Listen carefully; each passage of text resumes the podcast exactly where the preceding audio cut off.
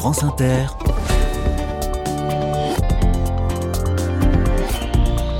Dorothée Barba. Bonjour à toutes, bonjour à tous. Nous sommes en Seine-et-Marne cette semaine dans les carnets de campagne. Magnifique occasion pour prendre des nouvelles de la forêt de Fontainebleau. Massif de 25 000 hectares célèbre pour avoir inspiré les peintres du 19e siècle, l'école de Barbizon et les impressionnistes. Comment va-t-elle cette forêt en 2023 Pas très bien malheureusement, notamment en raison de certains végétaux exotiques. Alors si vous avez envie de mieux comprendre la forêt et au passage de lui venir en aide, j'ai un conseil à vous donner participer à des chantiers. Soyez les bienvenus. Carnet de campagne, le journal des solutions. Bonjour Pascal Villeboeuf. Bonjour Dorothée et surtout merci de, de m'accorder quelques instants pour votre émission. Merci à vous d'y participer. Bienvenue dans les carnets. Vous êtes le président de l'association Sauver la forêt de Fontainebleau qui organise des chantiers nature ouverts au public. L'une de vos missions, c'est donc de lutter contre les plantes exotiques. De quelles plantes parle-t-on en particulier? Alors, ce sont des, des, plantes qui ont été importées notamment au XVIIe siècle comme arbres d'ornement et qui se sont révélées euh, maintenant comme des plantes invasives, c'est-à-dire que elles détruisent la biodiversité par un système racinaire, par des produits toxiques qui viennent de leurs racines, etc. Et elles entrent souvent en concurrence euh, quand les, les parcelles de la forêt de Fontainebleau ont été laissées en déshérence à cause d'une agriculture intensive entre les années 70 et 2010. C'est un feu. La, conséquence des, des, plantes invasives, c'est la conséquence de l'industrialisation de la sylviculture qui a fait beaucoup de dégâts et qui fait que la forêt de Fontainebleau actuellement souffre beaucoup. On parle notamment du merisier exotique. À quoi ressemble cet arbre? Alors le merisier exotique, c'est un cousin de notre merisier européen. Il a des feuilles qu'on pourrait euh, comparer à des feuilles d'arbre à thé. Après, il donne une grappe blanche euh, comme un lilas blanc et après des petites merises. Alors malheureusement, les feuilles ne sont pas comestibles parce qu'il y a de l'acide cyanhydrique dedans, donc euh, les cervidés ne les mangent pas. Par contre, les petites cerises sont piquées par les oiseaux qui vont après digérer la graine un peu plus loin et on gagne entre 100 et 300 mètres. Par exemple, la forêt de Compiègne est envahie à 90% par le, merisier exotique et Fontainebleau à peu près 30%. Donc on, il a encore temps d'agir. Ce que vous faites donc dans ces chantiers nature qui sont ouverts au public et aux bénévoles, c'est de couper des merisiers exotiques. Comment ça se passe? Quelle est la procédure adoptée? Alors donc, euh, on essaye de rassembler un petit peu des gens de tout horizon. Il y a des familles, on, on, est entre 15 et 25, on offre le petit déjeuner, les outils élégants sont fournis, et en fait, on taille les merisiers pour pas qu'ils fleurissent, c'est-à-dire pour stopper leur progression. Et on, on, fait ça aussi donc en étroite euh, liaison avec les forestiers de terrain pour leur permettre de replanter, puisque euh, c'est souvent des parcelles où il n'y a rien d'autre qui repousse. Donc à ce moment-là, il y a un petit bulldozer qui vient faire une allée faire des carrés de plantation. Nous, on garde de l'ombre en taillant nos merisiers et ce qui permet de replanter des chênes. Donc vous ne coupez pas l'arbre, hein, vous le taillez simplement non, non, bah, parce que si on le coupe, de toute façon, il repousse encore plus. Hein, donc, mmh. euh, le, la seule solution, ce serait de le déraciner, mais c'est un système racinaire très très important, donc c'est pratiquement impossible. Donc nous, on, on fait un travail écologique, c'est-à-dire qu'on ne fait pas de la destruction, mais on taille pour essayer de pousser l'ONF à replanter. Malheureusement, il y a beaucoup de problèmes de budget à l'ONF actuellement, on connaît, hein, beaucoup de problèmes de personnel, de budget, et donc il faudrait replanter beaucoup, beaucoup, beaucoup mmh. plus. Le prochain chantier est prévu le 8 octobre. Euh, ce sont des chantiers, j'imagine, que vous n'organisez pas dans votre coin tout seul. Hein. Vous êtes en lien avec les autorités et notamment avec l'Office oui, oui. national des forêts, vous le disiez. Oui, oui, on a une convention à l'année, donc ça veut dire qu'on a l'autorisation d'aller en forêt parce que malheureusement il faut amener les outils, donc on a un véhicule, on essaie d'être prudent. Et euh, donc on fait ça, euh, on a fait un petit peu de test et les gens préféraient le dimanche matin, donc on fait ça entre 9h30 et, et 13h, les gens travaillent une heure, deux heures, tout ça dans une ambiance conviviale. Et puis comme ça, les gens voient le résultat euh, euh, qui est euh, obtenu et puis on peut montrer aux forestiers qui viennent de temps en temps nous dire un petit coucou et, mmh. et nous montrer leur satisfaction. C'est l'occasion, j'imagine, euh, de faire aussi un travail de sensibilisation. Vous expliquez à ceux et celles qui participent, je ne sais pas, par exemple, le rôle de l'humus, la couche supérieure du sol dans la forêt. Euh, ça mérite un travail de sensibilisation. Oui, en fait, on voit que le grand public ne connaissent pas grand-chose à la forêt, c'est normal puisqu'on n'apprend pas ça à l'école. Donc on essaye de faire de la pédagogie auprès de, de, nos bénévoles, les nouveaux, etc., en leur expliquant comment est née la forêt, parce que la forêt de Fontainebleau a un sol pauvre, mais il s'est constitué de l'humus au fur et à mesure que la forêt a été plantée. Malheureusement, cet humus disparaît avec d'anciennes coupes des bouleversements, etc. Donc on essaye d'expliquer ça à nos bénévoles, mais on fait aussi des chantiers et des conférences pédagogiques auprès des collégiens et des lycéens de la région. Mmh. Je parlais des, peintres à l'instant. La littérature n'est pas en reste. Hein. Georges Sand aimait plus que tout cette forêt. Georges Sand écrit ceci. Tout le monde a droit à la beauté et à la poésie de nos forêts, de celle-là particulièrement, qui est une des plus belles choses du monde. Vous êtes d'accord avec Georges Sand?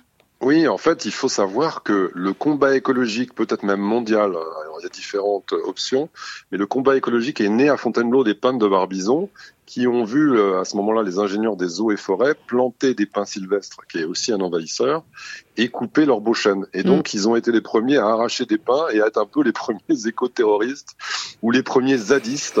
et c'est eux qui ont créé la première réserve naturelle au monde en 1853 ou 63, je ne me rappelle plus la date, euh, qui était bien avant le parc de Yellowstone aux États-Unis. Donc, tout part de Fontainebleau sur le combat écologique. Il y a un combat écologique très fort en forêt de mm. Fontainebleau. Eux voulaient les garder pour pouvoir mieux les peindre. Hein oui, en fait, c'était eux, c'était une vue esthétique. Ils n'avaient pas encore la conscience écologique. Mais après, Georges Sand et Victor Hugo sentent que qu'on coupe trop et donc parlent déjà de, de monuments, euh, comme on parle de mm. Notre-Dame de Paris. Et donc, euh, il y a petit à petit une sensibilisation. Euh, et en 1913, on fait la première proposition de parc national. Et à cause de la guerre de 14, ça échoue. Vous êtes né à Fontainebleau, Pascal Villebeuf, je crois. C'est une passion qui remonte un petit peu. Hein. Oui, oui. Euh, en fait, euh, mon père m'emmenait, euh, je sais pas, dès l'âge de 4-5 ans, le, au petit matin, on allait en forêt. Alors, mon père me montrait surtout les animaux, les cerfs, etc. Peut-être on parlait un peu moins des arbres, mais à l'époque, il y avait beaucoup plus d'arbres. Et, et, donc, c'est vrai qu'on a une sensibilité qui est plus importante. Mais ce qui est important, et ce que je veux faire passer au public, c'est que c'est bien d'aller se promener en forêt, mais le mieux, c'est d'agir. Une petite action vaut mieux que, que parler et de se dire oui, il faut sauver, il faut sauver. Voilà, on fait, on fait notre, notre petit travail de colibri. Mm. Et donc, euh, on, invite les gens, on a besoin de bénévoles, on a besoin de mécènes, il faut venir participer euh, à nos actions. La forêt de Fontainebleau accueille en effet 17 millions de visiteurs et visiteuses par an. Ce que vous dites finalement, c'est qu'il faut remplacer la promenade du dimanche par le chantier nature du dimanche. Oui, pas obligatoirement, mais on a seulement principalement de la consommation en fait de forêt, ce qui est dommage. Donc on peut venir se balader, on n'est pas obligé de faire seulement nos chantiers, mais on, peut déjà essayer d'apprendre un peu ce que c'est la forêt et de pas euh, peut-être bêtement simplement se promener euh, pour dire on a respiré la nature, parce qu'en fait sans forêt il y aura plus de vie. Et donc, on doit absolument sauver la forêt de Fontainebleau comme sauver toutes les forêts d'Île-de-France, puisqu'on fait partie de l'appel des forêts qui regroupe 50 euh, associations de défense des forêts d'Île-de-France. La forêt de Fontainebleau, c'est aussi un haut lieu de la grimpe. Est-ce que l'escalade fait du mal à cette forêt? Et oui, on a euh, là aussi de la consommation. Donc on a depuis encore plus le Covid, beaucoup plus de vététistes et de grimpeurs. Alors c'est des gens qui sont souvent très sympathiques, euh, mais dans le lot, il y a beaucoup, il y a une minorité, mais qui peut être de 10-20% ou plus, qui euh, utilise cette fameuse magnésie, hein, cette poudre qu'on utilise euh, normalement en gymnastique et qui abîme tous les sites rocheux de la forêt. Il y a beaucoup de piétinement et donc il faudra sûrement un jour ou l'autre limiter euh, cette fréquentation malheureusement. La magnésie abîme la nature, c'est déconseillé en plein air? Bah, La magnésie déjà, quand vous voyez des rochers qui sont gris et qui deviennent tout blancs avec des poids blancs partout, bon déjà du point de vue esthétique c'est pas bon. Et certaines études ont révélé que ça décollait le rocher de grès à une une couche de protection euh, qui peut être de la calcite avec du calcaire. Et donc une fois que cette couche de protection s'enlève, après ça s'effrite. On a beaucoup de casses, de prises, euh, même les grimpeurs euh, qui respectent se trouvent confrontés à, beaucoup de casses de prises. Et puis sinon on a un piétinement et puis on a aussi des bouteilles qui se baladent un peu partout. Donc voilà, à partir du moment où on piétine la forêt, on l'empêche de pousser. Alors c'est difficile, il faut effectivement garder cette liberté de fréquenter la forêt, mais il faudrait être beaucoup plus prudent, beaucoup plus respectueux. Vous avez entendu, comme moi, Pascal Villebeuf, euh, Emmanuel Macron, à la rentrée scolaire, dire qu'il invitait euh, chaque élève de sixième à planter un arbre. Était-ce anecdotique, selon vous, cette annonce, ou est-ce que vous y voyez un symbole important? Non, c'est un symbole fort si c'est appliqué, mais pas en disant aux collégiens planter un arbre, parce que planter un arbre tout seul, en fait, il va mourir. Ce qu'il faut, c'est planter des forêts ou des mini-forêts.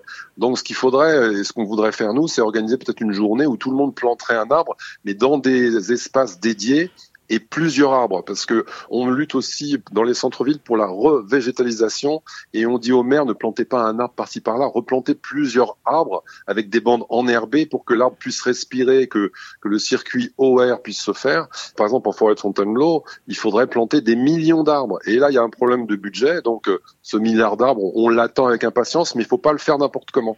Euh, il faut pas le faire symboliquement, il faut le faire en masse et dans des endroits euh, où c'est vraiment utile. Quelles espèces, quelles essences faudrait-il planter en l'occurrence? Alors euh, là, il y a des essais qui sont faits par l'Office des forêts, par euh, d'autres organismes comme le CNRS ou d'autres choses comme ça. il y a des hybridations qui sont faites avec des chênes. Donc actuellement, en forêt de Fontainebleau, on replante du chêne pubescent qui est plus résistant, du chêne tausin qui vient des Pyrénées, euh, il y a le chêne vert, enfin il y a plein de d'essences et surtout pas d'espèces exotiques où il y a mm. toujours le risque euh, de dérive. Je voudrais qu'on dise aussi un mot, Pascal Villeboeuf, sur les bancs de l'amitié, une initiative que je trouve très intéressante. En quoi ça consiste? Alors oui, en fait, par hasard, il y a un an et demi, je suis tombé sur Internet sur, je crois que c'est une collégienne ou une lycéenne des États-Unis qui était victime de harcèlement moral et qui a créé toute seule un banc de l'amitié. Et puis ça vient en France. Et donc on s'est dit qu'il y avait un rapport puisque on a fait fabriquer par un sculpteur de la forêt un banc en bois avec des chouettes sculptées. Et là, on l'a offert à la ville de Fontainebleau. Et donc le banc vient d'être installé là il y a quelques jours au centre de loisirs de Fontainebleau où il y a des, des dizaines et des dizaines d'enfants. Et on voulait sensibiliser euh, parce qu'à Fontainebleau il n'y a pas encore énormément de pédagogie là-dessus.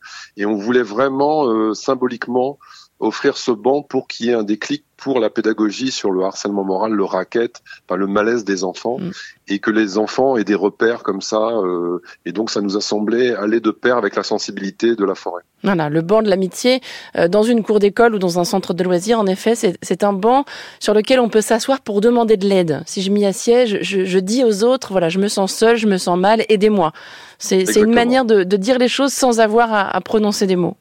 Et d'ailleurs, euh, pour faire un rapport entre le banc, le bois et, donc ce banc a été fabriqué en chêne, euh, les enfants, les jeunes enfants sont très sensibles à l'écologie, beaucoup plus même que les adultes. Et donc c'est pour ça qu'on essaye euh, dès qu'on peut de faire de la pédagogie auprès des enfants et des adolescents. Je rappelle la date du prochain rendez-vous, c'est le dimanche 8 octobre et les infos pour s'inscrire sont sur votre site association Sauver la forêt de Fontainebleau. On trouvera bien sûr un lien sur le site de l'émission Carnet de campagne. Merci beaucoup Pascal Villeboeuf. Merci beaucoup à votre émission et à vous, Dorothée, à toute votre équipe. Merci, bonne journée. Bonne journée. France Inter. Carnet de campagne. Un coup d'œil à la boîte mail des carnets de campagne. Une auditrice nous signale une expo très atypique qui démarre ce dimanche à la ferme du Buisson. C'est un centre d'art contemporain situé à Noisiel, en Seine-et-Marne. L'exposition Quotidien commun sera ouverte au public du 8 octobre au 28 janvier. Le sujet, ce sont les liens entre l'art et la société. Cette expo aborde notamment des situations dans lesquelles une œuvre a été commandée à un ou des artistes par la société civile. Parmi les œuvres présentées, il y a celle de David Brognon et Stéphanie Rollin, baptisée Train Your Bird to Talk. Apprends à ton oiseau à parler, donc. Il s'agit d'une sonnerie d'école. Les profs de l'école Pierre Budin à Paris, dans le quartier de la Goutte d'Or ont en effet commandé une sonnerie pour remplacer l'ancienne cloche mécanique de l'école qui faisait un son très désagréable. Les artistes ont proposé d'y répondre par une œuvre sonore en langage silbo. C'est l'une des dernières langues sifflées toujours en usage. Issue de l'île de la Gomera aux Canaries, la sonnerie retentira dans l'espace du centre d'art en synchronisation avec celle de l'école, une vingtaine de fois par jour donc. Alors qu'est-ce que ça donne, la sonnerie sifflée? Écoutez. La fin du cours de maths a un charme particulier quand elle est sifflée. L'expo s'appelle Quotidien commun et c'est à voir à Noisiel en Seine-et-Marne à la ferme du Buisson du 8 octobre au 28 janvier.